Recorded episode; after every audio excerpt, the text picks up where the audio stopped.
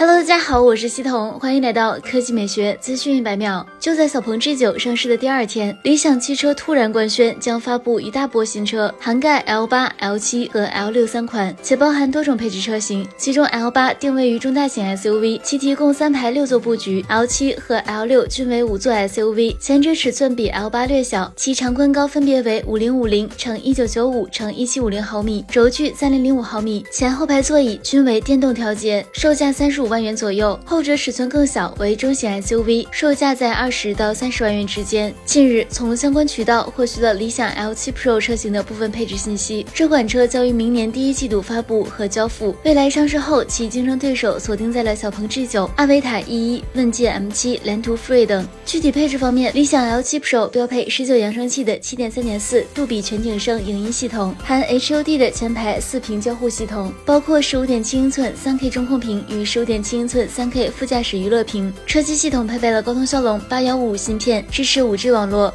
基本造型估计跟其大哥 L 九大差不差，当然 L 八估计也不会相差太多。不同的是，也就部分用料会有所区分，比如屏幕材质。智能辅助驾驶方面，理想 L 七 Pro 辅助驾驶芯片来自地平线征程 J 五，将标配直线召唤、ACC 加 LKA 和高速 NOA 导航辅助驾驶。动力部分，理想 L 七搭载全自研高效增程电动系统，估计是 L 九同款 1.5T 增程器，并配备由前后双电机所组成的智能四驱系统，综合功率为。三百三十千瓦，零百千米加速时间五点五秒，采用前双叉臂后五连杆独立悬架，同时标配魔毯空气悬架。至于外观设计，估计跟 L 八不会差太多。其实将 L 七理解为五座版 L 八也未尝不可。好了，以上就是本期科技美学资讯百秒的全部内容，我们明天再见。